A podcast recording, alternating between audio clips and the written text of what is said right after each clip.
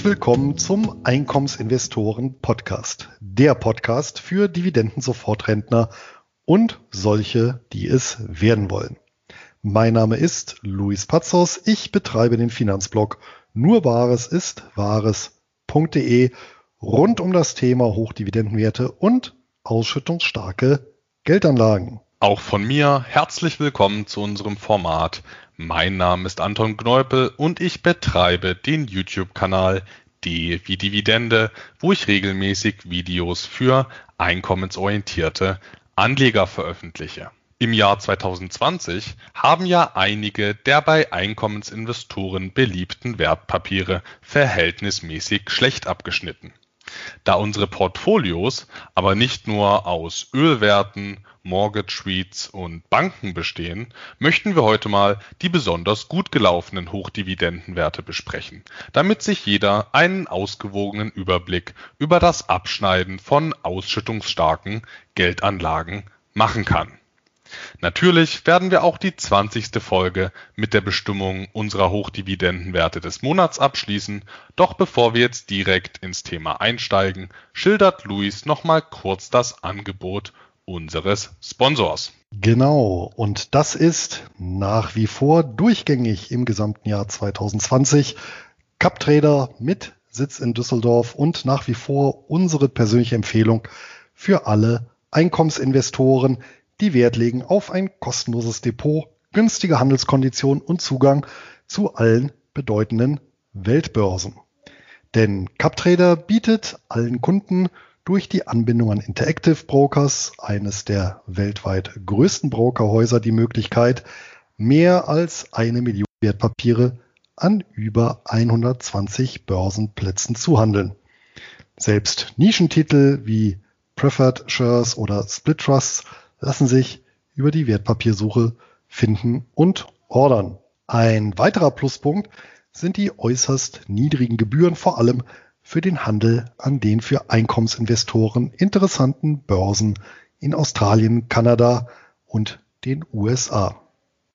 So kostet eine Kleinorder an der New York Stock Exchange gerade einmal 1 Cent pro Wertpapier beziehungsweise 2 US-Dollar. Kosten für die Verbuchung von Dividenden fallen ebenso wenig an wie laufende Depotgebühren. Und damit können sich Anleger bei CupTrader selbst mit einer vergleichsweise niedrigen Einlage ein breit diversifiziertes Dividendenportfolio aufbauen. Aufgrund des Preis-Leistungs-Verhältnisses sind wir beide Kunde von CupTrader geworden und nach wie vor mit dem exzellenten Service und den zahlreichen Report-Funktionen sehr zufrieden. Direkt zur Konto- und Depotöffnung geht es über nur Bares ist Wahres.de Schrägstrich CupTrader. Eine ausführliche Anleitung hierzu findet sich unter nur Bares ist Wahres.de Schrägstrich CupTrader minus Start. Und damit geht's los mit Folge 20 des Einkommensinvestoren Podcasts. Ja, apropos CupTrader. Ähm, bevor wir jetzt ins Thema einsteigen, möchte der Luis nochmal was zum Thema Interactive Brokers beziehungsweise CapTrader sagen. Da gab es ja in der letzten Zeit einige Diskussionen. Das ist richtig, Anton. Momentan brodelt ja die Gerüchteküche, was CupTrader und Interactive Brokers angeht. Schlichtweg deswegen, weil ein eine Änderung der Struktur ansteht aufgrund des Brexits. Das hat ja nun mittlerweile vermutlich jeder Kunde mitbekommen. Hierzu kursieren eine Vielzahl ja, fehlerhafte, muss man leider sagen, oder unausgegorene Informationen im Netz. Ich verweise in diesem Zusammenhang nochmal ausdrücklich auf die Folge 15 des Einkommensinvestoren Podcasts, wo wir uns genau diesem Thema Brokersicherheit und Wertpapierlagerung gewidmet haben und das Ganze wirklich im Detail aufgedröselt haben für deutsche bzw. europäische Broker auf der einen Seite und US-amerikanische Broker auf der anderen Seite. Das ist so für die Basisinformationen. So, und was jetzt die künftige Entwicklung angeht, muss man halt Stand heute sagen, dass viele Parameter des Umzuges und damit der neuen Rahmenbedingungen der Broker-Kundenbeziehung schlichtweg noch nicht feststehen. Und wir beide handhaben das Ganze so, dass wir jetzt erstmal Schock bekämpfen und Ruhe bewahren und Tee trinken nach guter alter britischer Art und abwarten, bis wirklich alle Parameter feststehen und danach erst überhaupt zu irgendwelchen Entscheidungen kommen können. Und alles vorher bringt überhaupt nichts, weil das einfach blanker Aktionismus auf ja, Basis äh, teilweise sogar fehlender Informationen äh, basieren würde. Und genau das ist auch einer der Gründe, warum wir uns bisher zu dem Thema weitgehend bedeckt haben, beziehungsweise das, was ich jetzt hier gerade kommentiert habe, schon in vielen Einzelgesprächen äh, und E-Mails und äh, Kommentaren in unserer geschlossenen Facebook-Gruppe wiederholt haben. Ja, ähm, weil es einfach mehr dazu aktuell nicht zu sagen gibt. Und sobald es wirklich hier verbindliche Aussagen gibt, dann werden wir uns auch mit äh, CupTrader in Verbindung setzen, beziehungsweise umgekehrt. Und wir werden dann über die entsprechenden Kanäle die Informationen kundtun. Und damit denke ich mal, ist dieses Thema hier und heute erst einmal durch. Oder Anton? Da bin ich komplett deiner Meinung. Sehr schön. Dann können wir uns ja dem eigentlichen äh, Thema widmen, den äh, Krisengewinnern, die darüber hinaus noch äh, ordentlich Rendite, sprich Einkommen und vielleicht auch noch äh, Kursgewinne gebracht haben. Und du hast dich ja jetzt zuletzt äh, mit dem Thema ähm, etwas detaillierter beschäftigt, richtig? Genau so ist es. Ähm, wenn man so in den Gruppen unterwegs ist und da mal da den einen oder anderen negativen Beitrag liest, also mit negativen Erfahrungen oder mit, wo mal jemand äh, eine schlechte Performance gemacht hat, da könnte man ja meinen, unsere Depots bestehen jetzt nur aus, aus, aus Shell und äh, Mortgage Streets und, und Tanger Factory Outlets. Ähm, aber so ist es ja nicht, denn wenn es so wäre, dann wären ja unsere Depots noch äh, 50 Prozent im Minus. Und ähm, da das zumindest bei mir nicht der Fall ist und ich nehme an, bei dir auch nicht, äh, habe ich mir mal überlegt, woran liegt denn das, dass ähm, die Depots sich doch so gut erholt haben und was waren denn da die wesentlichen Treiber? Und da habe ich einige, habe ich einige Sektoren und Wertpapiergattungen identifiziert und die dachte ich, äh, können wir einfach mal heute durchgehen, ja, um einfach mal einen guten und ausgewogenen Überblick über ausschüttungsstarke Geldanlagen zu, zu geben, damit man nicht nur, damit man nicht immer nur an, an Ölwerte und an REITs denkt, äh, wenn wir von Hochdividendenwerten sprechen. Genau. Wir weisen ja sowieso immer wieder darauf hin, dass die Welt der einkommensorientierten Geldanlage ähm, mit börsennotierten Wertpapieren ja sehr vielfältig ist. Ich habe auch selber gerade eine Statistik hier gelesen, ja, welche beiden ähm, Anlageklassen am stärksten positiv auf die jüngsten ja, Impfstoffnachrichten reagiert haben. Und das waren laut dieser Auswertung zum einen tatsächlich Small Caps, also so Nebenwerte, und auf der anderen Seite Energy, also ja, klassische Energieversorger, ähm, beziehungsweise, das ist ja nicht ganz korrekt, ja, die, die klassischen Öl- und Gaswerte. Das waren ja auch die beiden Anlageklassen, die ähm, seit Frühjahr beginnend am weitesten runtergeprügelt wurden. Ja, spiegelt sich ja so ein bisschen in den BDCs auf der einen Seite und ja, so in dem Bereich Öl, Gas, Pipelines, MLPs auf der anderen Seite wieder.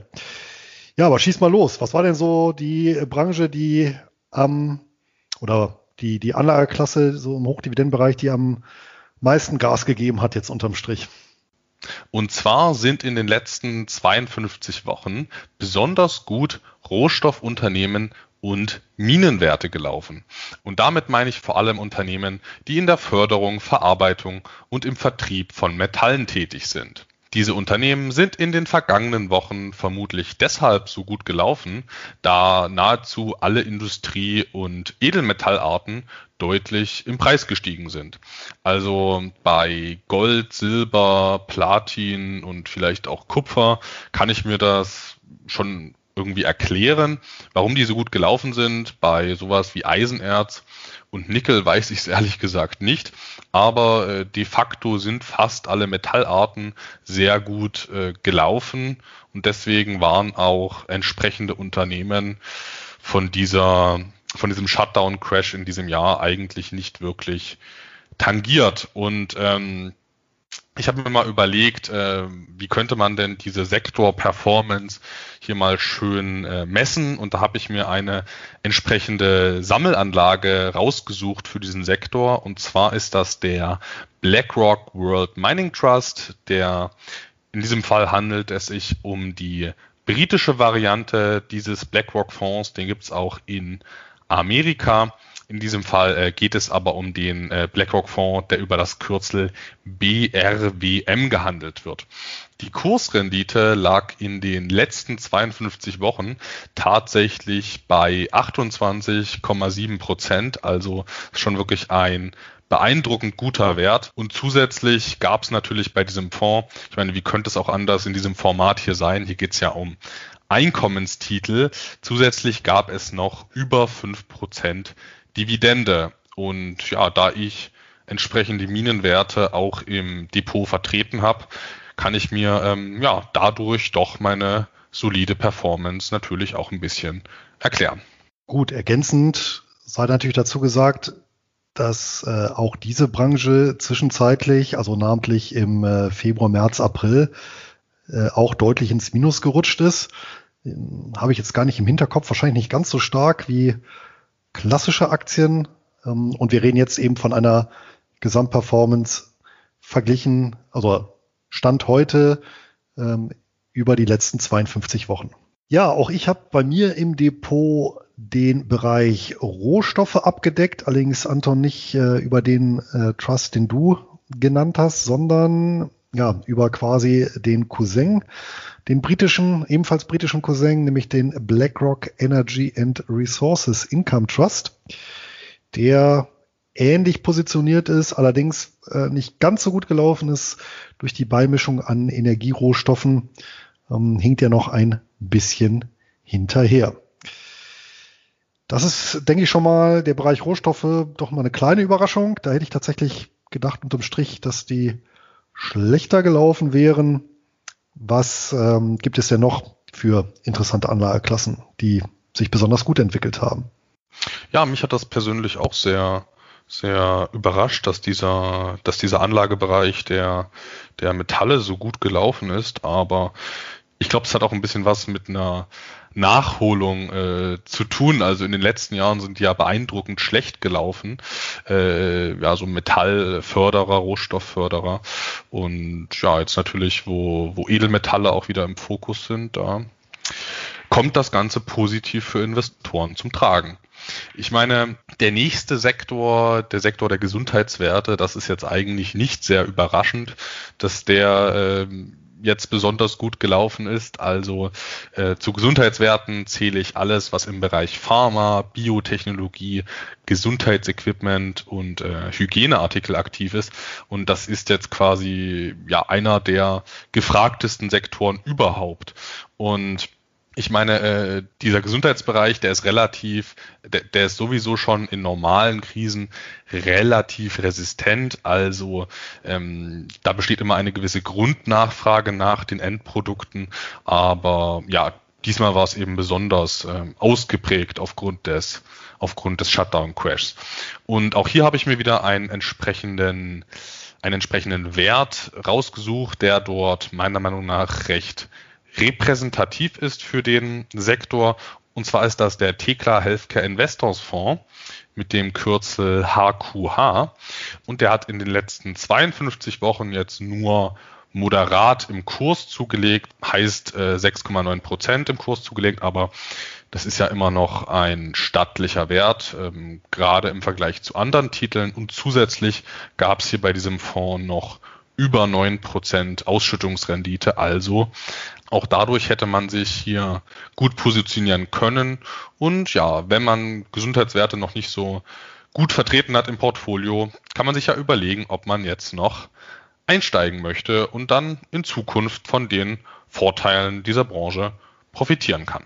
Gut, das ist jetzt natürlich keine ähm, Überraschung, weil, wie du ja schon richtig gesagt hast, gerade Pharma ähm, erzielt ja sehr konjunkturunabhängig Einnahmen, allein eben durch, durch Medikamente, die äh, regelmäßig ja, verschrieben und eingenommen werden, ähm, fließt äh, natürlich der Cashflow auch in schlechten Zeiten. Und wir haben ja sowohl in der Folge 18 zu den Hochdividenden Engeln mit äh, AppWe als auch in der Folge 19 zu den Hochdividenden Teufel mit Pfizer jeweils einen Pharmawert vorgestellt, die sich ja beide jetzt auch in der Krise sehr ordentlich äh, geschlagen haben und ja, nach wie vor einen ordentlichen Cashflow äh, generieren konnten.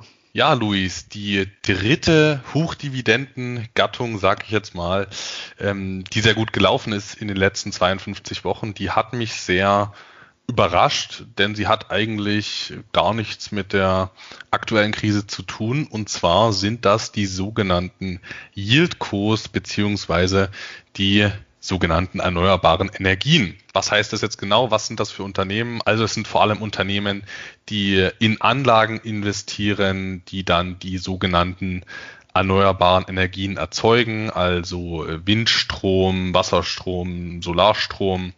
Ähm, und diese Unternehmen haben natürlich eine insgesamt gute fundamentale Entwicklung, also unabhängig vom unabhängig von den aktuellen Entwicklungen haben die eine gute Entwicklung. Aber hier kommt natürlich auch so dieses Trendthema zum Tragen und grüne Geldanlage ist ja gerade sehr im Trend, wenn nicht sogar, wenn es nicht sogar schon ein richtiger Hype ist. Und ich denke, das hast du auch schon mitbekommen. Also du hast ja mal vor einiger Zeit Brookfield Renewable Partners besprochen und auch ich hatte mal ein Video zu denen gemacht, da hatten die noch 7% Dividendenrendite, mittlerweile glaube ich unter 4%, also die laufen extrem gut. Ähm, ich glaube vor allem wegen dem Trend, aber weil natürlich auch die fundamentale Entwicklung gut ist. Ich habe mir aber mal, weil jetzt äh, Brookfield einfach kein Hochdividendenwert mehr ist, einen anderen Titel geschnappt, um das jetzt hier nochmal beispielhaft zu zeigen, wie der abgeschnitten hat. Und zwar ist das Atlantica Sustainable Infrastructure. Das ist ein, äh, eine britische Yieldco, mit, äh, die aber an der Nasdaq unter dem Kürzel AY notiert ist. Und das ist ein ja, global breit gestreutes Unternehmen. Und ich denke, es ist relativ repräsentativ für den Gesamtsektor. Im Kurs hat Atlantica in den letzten 52 Wochen um 25,6 Prozent zugelegt und auch hier gab es zusätzlich eine Ausschüttungsrendite von über 5 Prozent. Das klingt zumindest im Vergleich zu Brookfield noch recht ordentlich. Brookfield habe ich ja auch tatsächlich bei mir im Depot notiert, aktuell bei 63 US-Dollar. Ja, vor einem Jahr noch bei äh, 37,95. Also die haben tatsächlich ordentlich zugelegt und die Dividendenrendite kratzt momentan an den drei Prozent. Das war übrigens auch einer der Gründe, warum wir den Titel nicht mit aufgenommen haben in unser Hochdividenden-Engel-Portfolio. Aber auch dort hatten wir eine Yieldco, Yieldco aufgeführt, nämlich konkret Green Code UK Wind, also einen ähm, Anlagenbetreiber von Windkrafträdern, der eben insbesondere im ähm, Vereinigten Königreich präsent ist und hier drei Dutzend Windparks, vor allem eben in Schottland, Nordirland und Ostengland betreibt und meines Wissens ähm, zahlt der auch nach wie vor noch eine akzeptable Dividendenrendite. Und ja, den Sektor finde ich jetzt auch relativ wenig überraschend. Da kommen natürlich mehrere Faktoren zusammen. Einmal die gut kalkulierbaren Erträge. Die Yieldcos haben ja häufig langlaufende ja, Liefer- und Abnahmeverträge, ja, gerade Brookfield beispielsweise auch mit Inflationsanpassungsklauseln. Also das ist auch ein sehr gut kalkulierbarer Zahlungsstrom auf der einen Seite und auf der anderen Seite, wie du gesagt hast, eben ein Modethema, was da, man muss schon sagen, leider ein Stück weit die Kurse getrieben hat, weil das natürlich wieder dämpfend auf die Dividendenrendite wirkt. Ja, was hast du uns denn noch Schönes mitgebracht an Branchen? Ja, die Nummer vier der renditestarken Krisengewinner, die hatte ich leider nicht im Depot vertreten und werde das deswegen auch nachholen. Und zwar sind das die sogenannten Wandelanleihen. Was Wandelanleihen sind, kann aber bestimmt der Luis sehr kompakt und gut zusammenfassen, oder? Ja, ich versuch's mal. Also, die Wandelanleihe ist ein Zwitter aus Aktie und Anleihe. Konkret ist es in der Regel eine Anleihe, die begeben wird von einem Unternehmen. Ja, also ganz normal eine, eine Unternehmensanleihe, die regulär auch verzinst wird. Im angelsächsischen Raum dann eben häufig mit einem Zins, der quartalsweise gezahlt wird. Ähm, zusätzlich hat diese Anleihe allerdings eben eine Besonderheit, nämlich der Käufer der Anleihe kann jederzeit in einem bestimmten Verhältnis diese Anleihe in Aktien des Unternehmens tauschen. In der Regel ist das natürlich immer so ausgestaltet bei Emissionen, dass ähm, sich ein solcher Tausch am Anfang nicht lohnt. Also das heißt, die Aktie muss also erst einmal noch eine Weile ordentlich steigen, bevor sich dann ein Tausch lohnt. So, und das Ganze ähm, hat natürlich einen großen Vorteil für den Käufer einer solchen Anleihe, nämlich eben in schlechten Zeiten, ja, da spielt die Wandelanleihe ihren defensiven Charakter aus. Das heißt, hier habe ich ja dadurch, dass ich einen, einen Geldwert habe, ja, einen Nominalwert, ne, sofern die Solvenz des Unternehmens nicht gefährdet ist, im Prinzip ja einen festen Rückzahlbetrag, ja, also eben 100 Prozent, ähm, wie es eben bei Anleihen äh, typisch ist. Auf der anderen Seite habe ich aber, wenn eben der Kurs der Aktie steigt, ja, die Chance trotzdem noch an diese Kursgewinne ranzukommen. Ja, und genau das dürfte jetzt eben bei zahlreichen an Wandelanleihen in diesem Jahr passiert sein. Ähm, und das habe ich übrigens auch gemerkt, wobei ich äh, diesen Sektor tatsächlich über einen börsennotierten Fonds abdecke. Ja, warum komme ich gleich nochmal zu? Nämlich, dass ähm, im Frühjahr, wo die Börsen eingebrochen sind, die Kurse der Wandelanleihen wesentlich weniger stark eingebrochen sind. Ja, insbesondere eben bei den Unternehmen, bei denen die Solvenz außer Frage stand. Und dass dann mit den stark anziehenden ähm, Aktienkursen jetzt gegen Ende des Jahres dann viele Wandelanleihen ähm, oder die Kurse vieler Aktien von Emittenten von Wandelanleihen in einen Bereich gekommen sind, wo sich dann eben so ein Umtausch lohnt. Ja, ist übrigens auch interessant für Wandelanleihen, insbesondere für diejenigen, die sagen, naja, ich möchte auf der einen Seite ein Stück weit Sicherheit haben, was meinen Nominalbetrag angeht, aber auf der anderen Seite habe ich Inflationsängste, ja, weil da kann ich natürlich diese Wandelanleihe gut als Instrument einsetzen.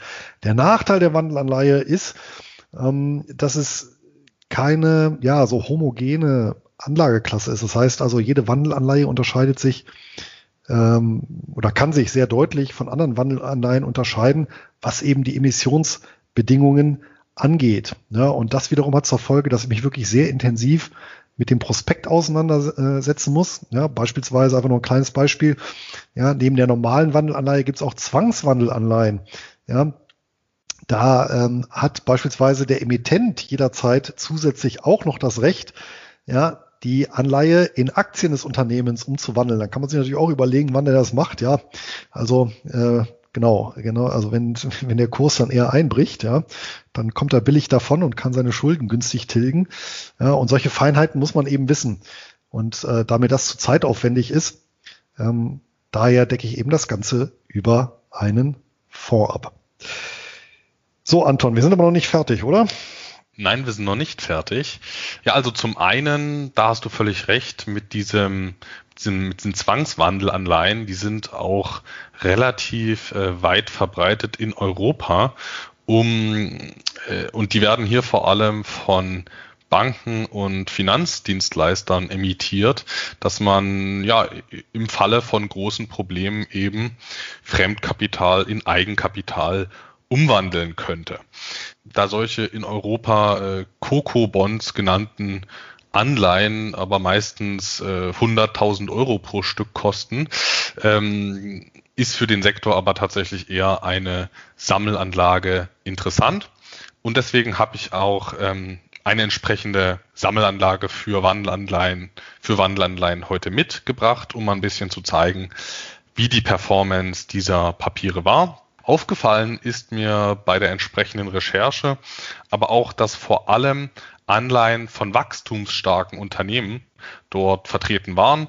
Und zwar handelt es sich bei dieser Sammelanlage um den Ellsworth Growth and Income Fund, der über das Kürzel ECF an der NYSE American gehandelt werden kann. Hier lag die Kursrendite im letzten Jahr bei 13,3 Prozent und zusätzlich gab es eine Ausschüttungsrendite von über 10 Prozent. Ja, und ich denke, hier kommt auch wirklich das zum Tragen, was du gesagt hast.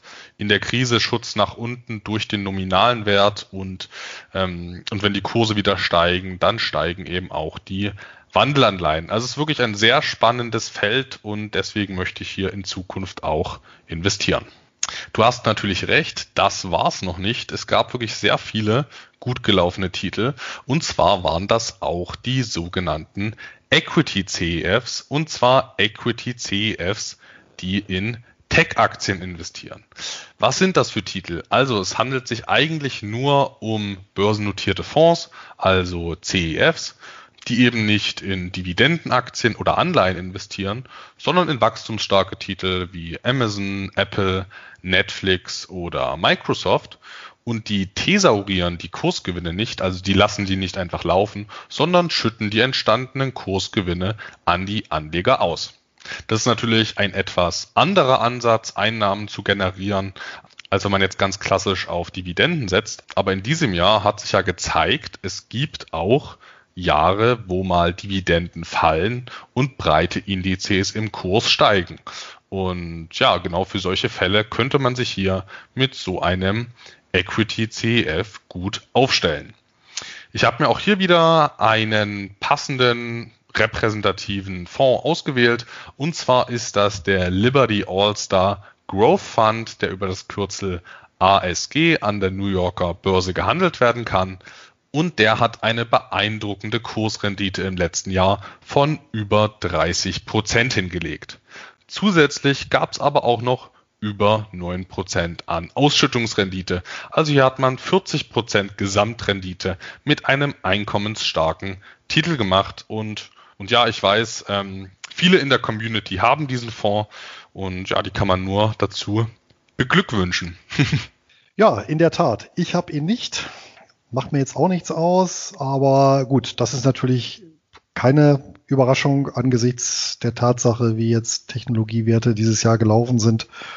Und ja, dass der oder dass diese entsprechenden Fonds das dann ähm, ja in bare Münze schlagen, ähm, liegt dann in der Natur der Sache bei den ausschüttungsstarken oder ausschüttungsorientierten Fonds. Und ja, von daher schließe ich mich deinem Glückwunsch an. Der sechste renditestarke Krisengewinner, das sind die sogenannten Covered Call Fonds und auch wieder mit Fokus auf Tech-Aktien. Also es gibt ja ganz verschiedene Covered Call Fonds.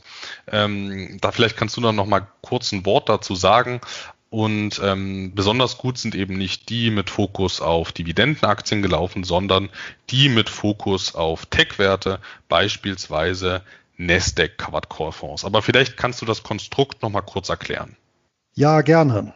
Üblicherweise sind Covered Calls ebenso wie ähm, Secured Puts ja ein Mittel, um auf ein bestehendes Portfolio zusätzliche Erträge zu generieren. Ja, wie funktioniert das? Im Endeffekt habe ich ein Portfolio im Fall der Covered Calls eben aus beispielsweise Aktien und dann verkaufe ich auf diese Aktien, die ich im Bestand habe, Optionen. Das heißt, ich verkaufe anderen Marktteilnehmern das Recht, diese Aktien, die ich im Bestand habe, zu einem jetzt schon fixierten Preis in der Zukunft zu erwerben. Ja, und für dieses Recht zahlt derjenige, der diese Option kauft, ja, also eben das Recht erwirbt, eine Prämie, die sogenannte Optionsprämie. Und dadurch erziele ich eben eine zusätzliche Einnahme. Ja, und dann kommt es natürlich sehr darauf an, die Höhe dieser Einnahme hängt natürlich zum einen davon ab, ja, wie volatil ist beispielsweise der Titel. Ja, also Wertpapiere, die sehr stark schwanken, da ist die Prämie natürlich höher als bei Wertpapieren, die einen sehr stabilen Kursverlauf haben. Ja, ähm, umgekehrt gilt natürlich auch, ja, wenn ich dieses Recht auf sehr lange Zeit verkaufe, dann bekomme ich natürlich eine höhere Prämie, als wenn ich dieses Recht für eine sehr kurze Zeit verkaufe. Ja, also sprich, wenn ich ähm, ein Covered Call verkaufe mit einer Laufzeit von 30 Tagen, ist die Prämie natürlich deutlich geringer, als wenn ich einen Covered Call über 60 oder 90 oder 120 Tage verkaufe. Ja, das ist so diese Grundkonstruktion. Das Risiko oder das umgekehrt, das, das Praktische bei dieser Konstruktion ist erstmal, dass ich als Verkäufer dieser Option, ja, also als Verkäufer des Covered Calls, äh, in diesem Geschäft selbst gar kein Risiko eingehe. Ja, weil ich habe ja nur zwei Möglichkeiten. Entweder ja, ähm, die Option verfällt wertlos, weil es sich nicht lohnt, die auszuüben. Ja, beispielsweise der Kurs ist gleich geblieben und die Kursschwelle, ab der der Käufer dieser Option die Aktie hätte kaufen dürfen, ist nicht erreicht worden. Ja.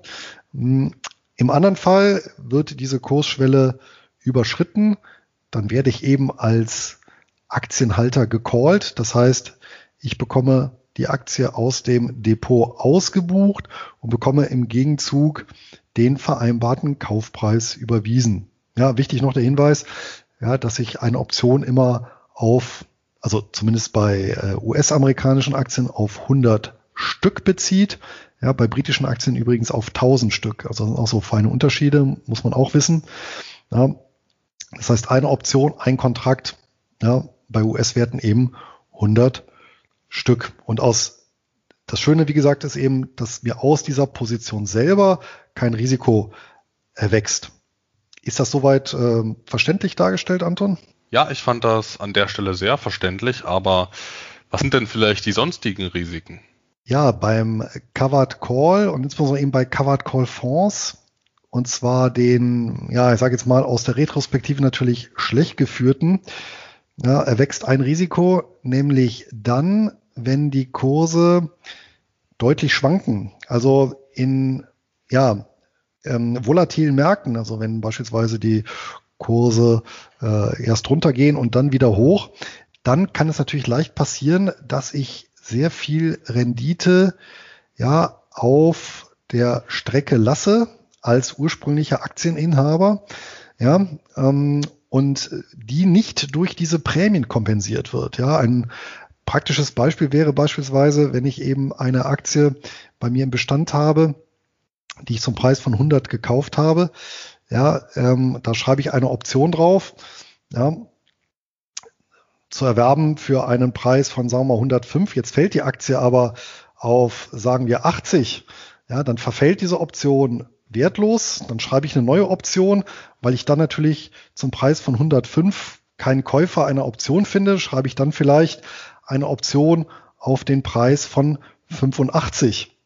Ja, wenn jetzt die Aktie stark steigt und recht schnell, wie wir es jetzt auch dieses Jahr erlebt hatten, äh, teilweise wieder den Ausgangswert erreicht von 100, ja, dann gebe ich meine Aktie eben für 85 ab, ja, und musste dann wieder am Ende für 100 zurückkaufen. Das heißt, ich habe dann insgesamt unterm Strich ein Minus von 15 gemacht.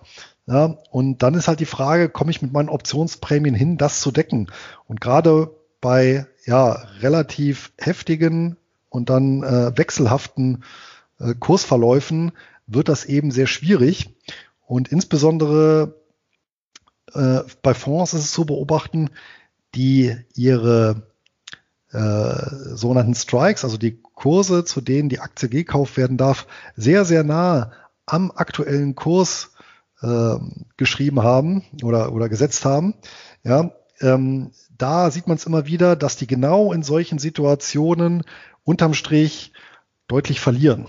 Ja, und das ist eben diese Gefahr bei dieser Strategie. Da muss man also schon so ein bisschen aufpassen.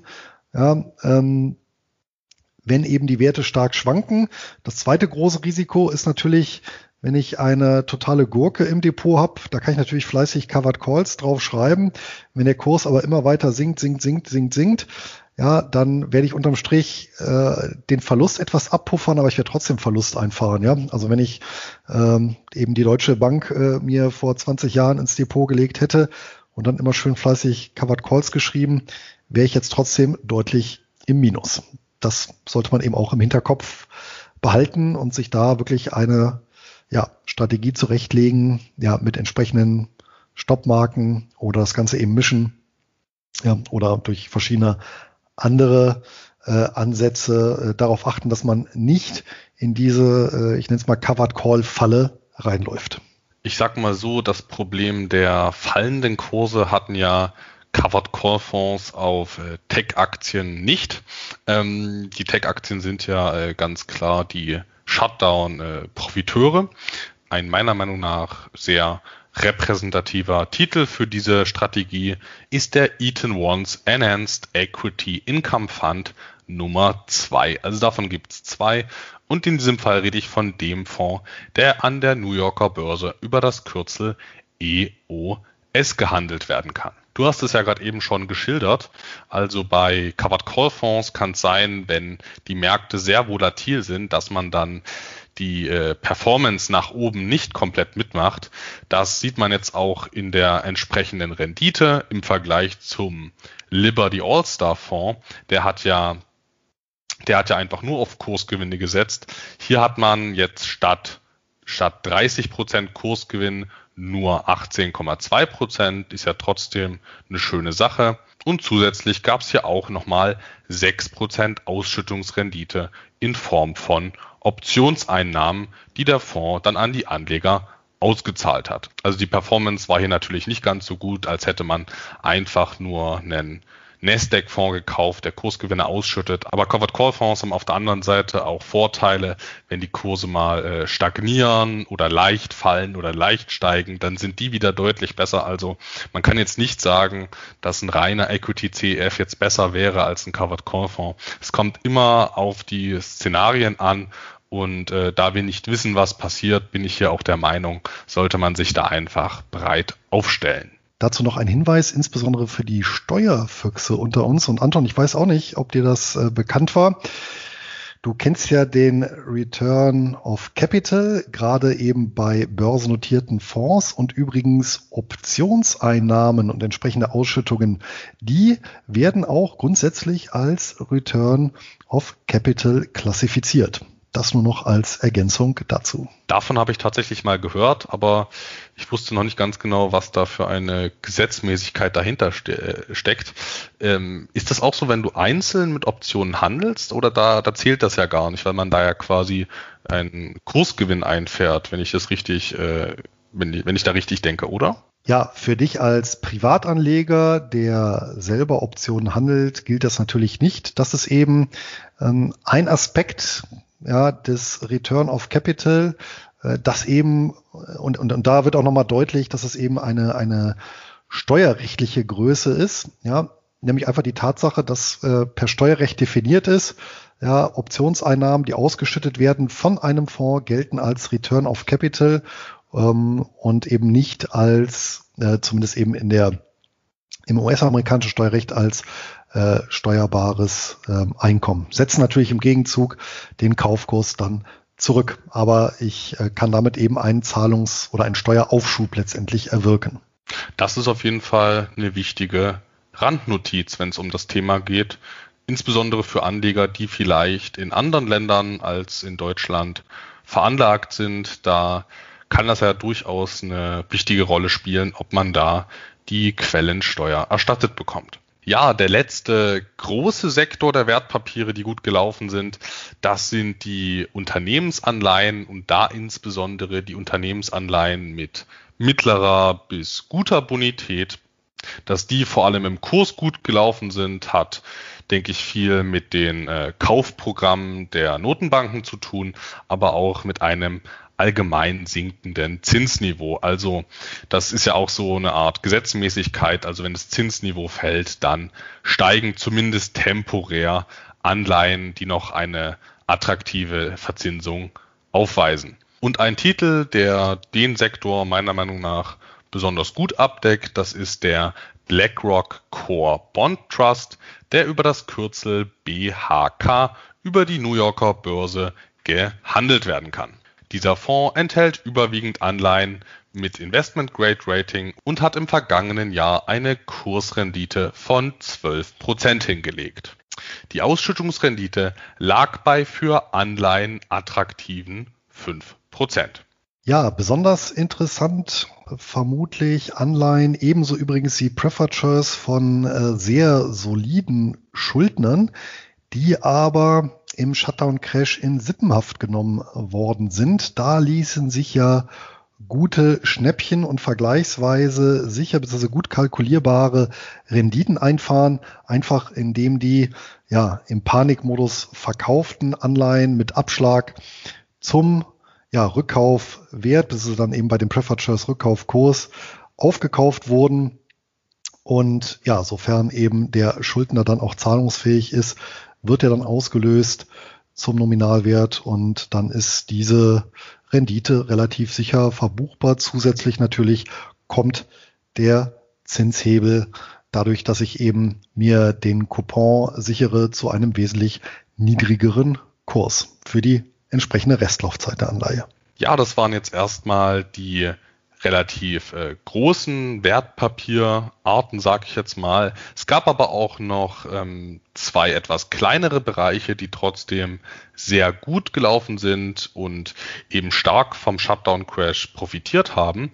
Und das waren zum einen die sogenannten Fertigessenhersteller wie BNG Foods oder auch Kraft Heinz. Beide Titel waren ja in den letzten Jahren zumindest kurstechnisch deutlich unter Druck. Kraft Heinz hat auch die Dividende deutlich gesenkt gehabt. Aber aufgrund der Regierungsmaßnahmen gab es dann doch vermehrt Nachfrage nach abgepackten und relativ sterilen Produkten. Ja, sowohl BNG Foods als auch Kraft Heinz haben sich im Kurs gut entwickelt und haben ihre Dividenden stabil gehalten. Und der letzte kleine, gut gelaufene Bereich ist der Bereich des Musikstreamings. Und ich sag mal so, die großen Streaming-Werte, so wie Spotify oder auch Apple und Amazon zählen ja auch ein bisschen dazu. Die sind ja jetzt nicht gerade für Einkommensinvestoren interessant, zumindest nicht dann, wenn man auf Dividenden setzt. Es gibt aber durchaus eine Möglichkeit, ähm, dividendenstark an diesem Geschäft zu partizipieren. Und zwar kann man auch nicht direkt in äh, Streaming-Plattformen investieren, sondern in die Musiklizenzen, die dahinter stehen. Und dafür gibt es auch eine Sammelanlage, die hatte ich ja auch schon mal als Hochdividendenwert des Monats im Podcast. Und zwar ist das der Hypnosis Songs Fund. Das ist ein britischer CEF, der in ein breites Portfolio an Nummer 1 Hits äh, investiert. Ähm, wer dazu noch mal was genaueres wissen will, der kann sich gerne die Folge 14 des Podcasts noch mal anhören. Dieser Musikfonds, sag ich jetzt mal, hat in den letzten 52 Wochen eine Kursrendite von über 11 Prozent hingelegt und die Ausschüttungsrendite betrug in etwa 5 Prozent.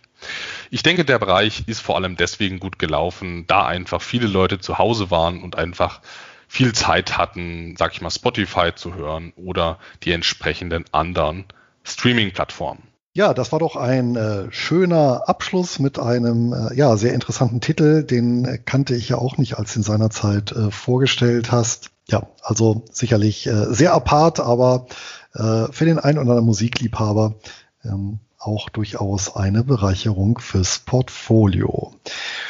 Ja, Anton, und damit schlage ich vor, kommen wir zum Hochdividendenwert des Monats. Und ich vermute mal, wie ich dich kenne, du hast uns einen Renditegewinner der letzten zwölf Monate mitgebracht.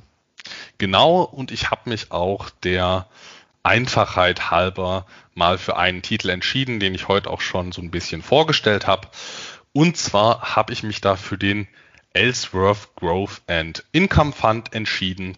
Einfach deshalb, weil ich den Bereich der Wandelanleihen sehr spannend finde, insbesondere für Einkommensinvestoren, die eben Ausschüttungen und Schutz nach unten wollen, aber eben von Kursgewinnen auch profitieren möchten. Ich hatte diesen Bereich bisher nicht abgedeckt. Ich möchte das in Zukunft tun. Und diesem Ellsworth CEF habe ich in diesem Fall neun goldene Eier als Bewertung gegeben. Gelbe Ampeln gab es bei der Ausschüttungsfrequenz. Hier hat man nur eine relativ niedrige unterjährige Zahlung.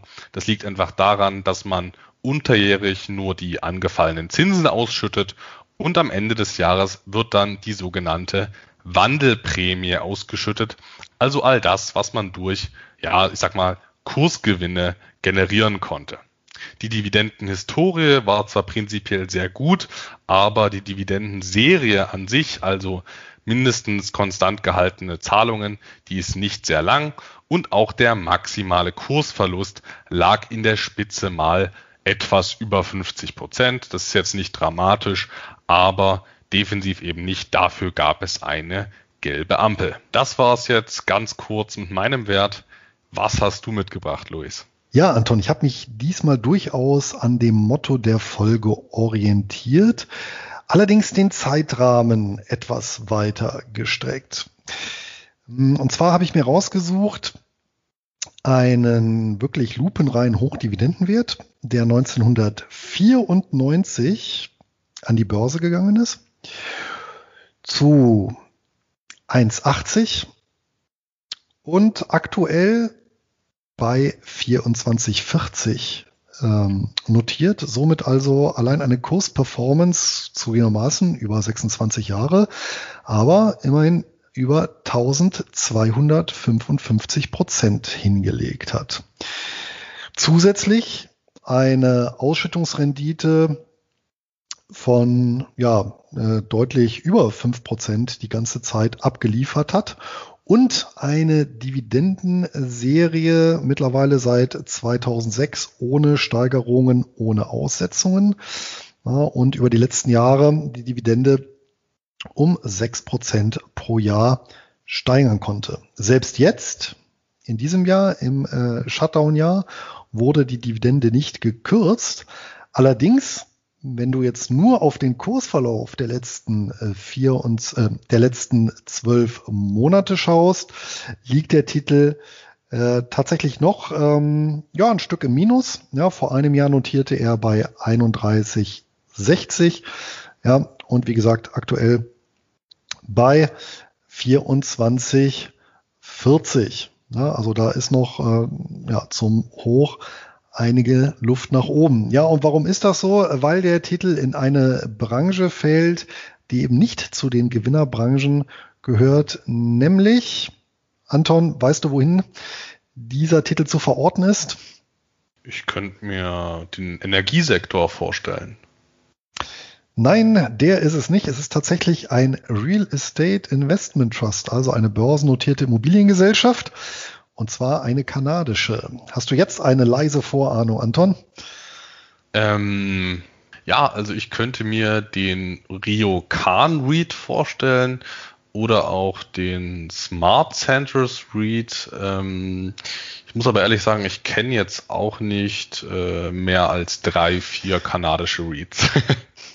Da ist allerdings der richtige dabei, nämlich es ist tatsächlich der Smart Centers Real Estate Investment Trust, war auch mal früher bekannt als Callaway ähm, Real Estate Investment Trust und ist tatsächlich im Bereich der Immobilienschwerpunkt ähm, Einkaufszentren positioniert. Ja, und das äh, von Anfang an.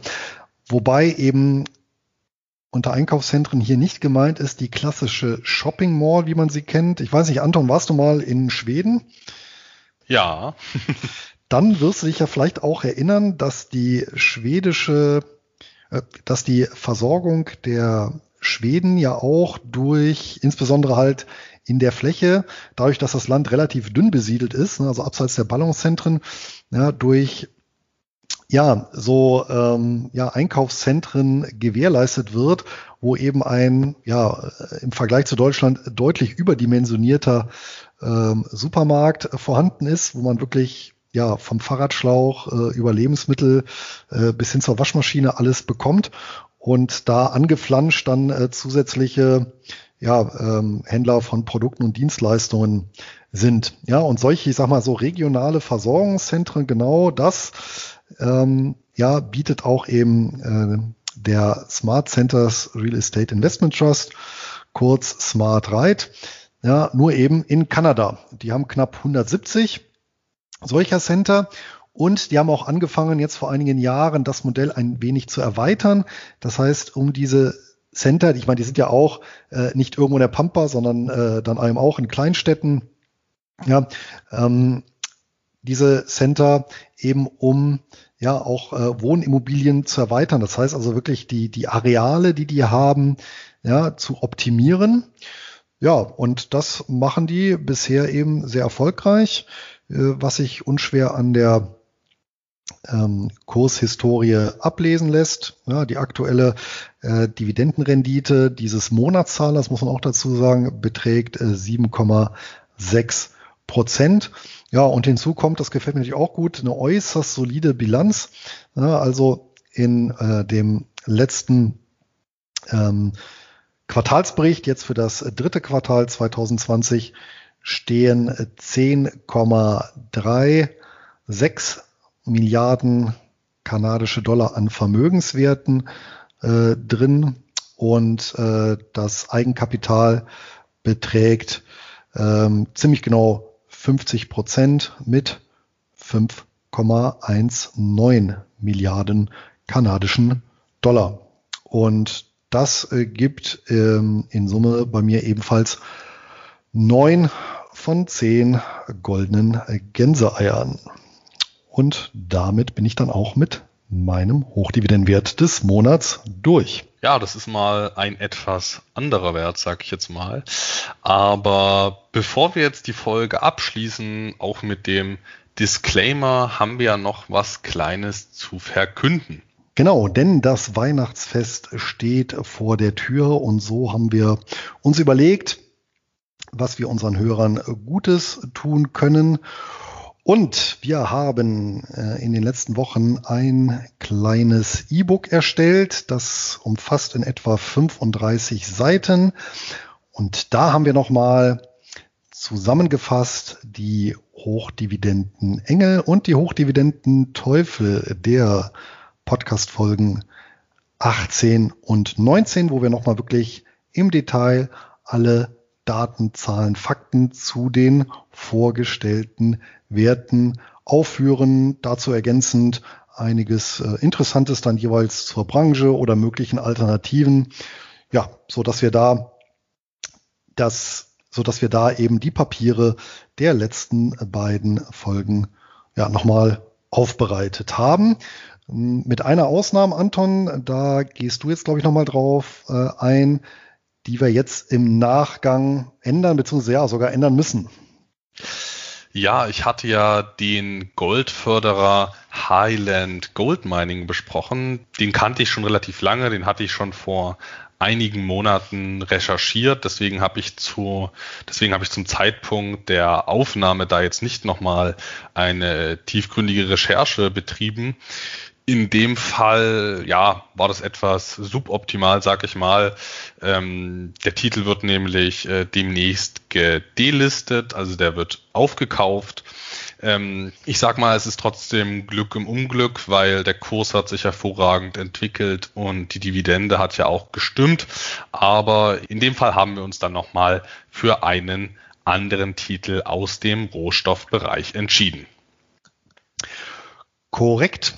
Und das äh, Weihnachts-E-Book äh, für alle Hörer des Einkommensinvestoren Podcasts, das gibt es dann äh, zusätzlich äh, zu den gewohnten Hochdividendenwerten des Monats frei zum Herunterladen in den Notizen zur Folge beziehungsweise dann auch bei mir im Blogbeitrag zur Podcast-Folge.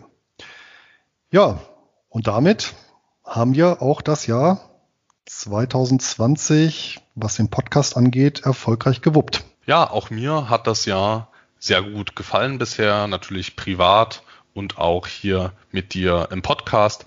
Aber wir geben natürlich auch nochmal in der nächsten Folge einen umfangreichen Jahresrückblick. Und die Folge erscheint dann wie gewohnt Anfang Januar. Gut, das war's jetzt und Luis schließt jetzt nochmal mit dem Disclaimer ab. Genau, denn auch diesmal haben wir ja eine Fülle von Wertpapieren hier besprochen, die bekanntermaßen mit Verlustrisiken bis hin zum Totalausfall behaftet sind. Und wir übernehmen daher keine Haftung für Schäden, die aus der Nutzung oder eben Nichtnutzung der Informationen resultieren. Ja, wir haben uns bemüht, alles aktuell korrekt wiederzugeben, können aber trotz sorgfältiger Zusammenstellung keine Gewähr übernehmen, gerade im schnelllebigen Wertpapierbereich dieser Tage.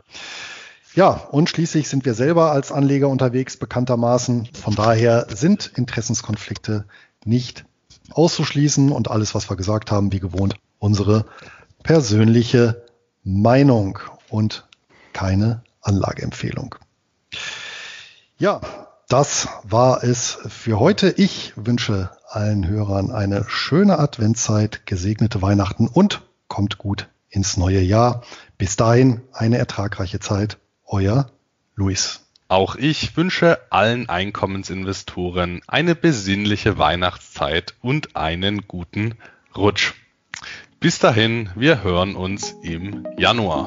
Euer Anton.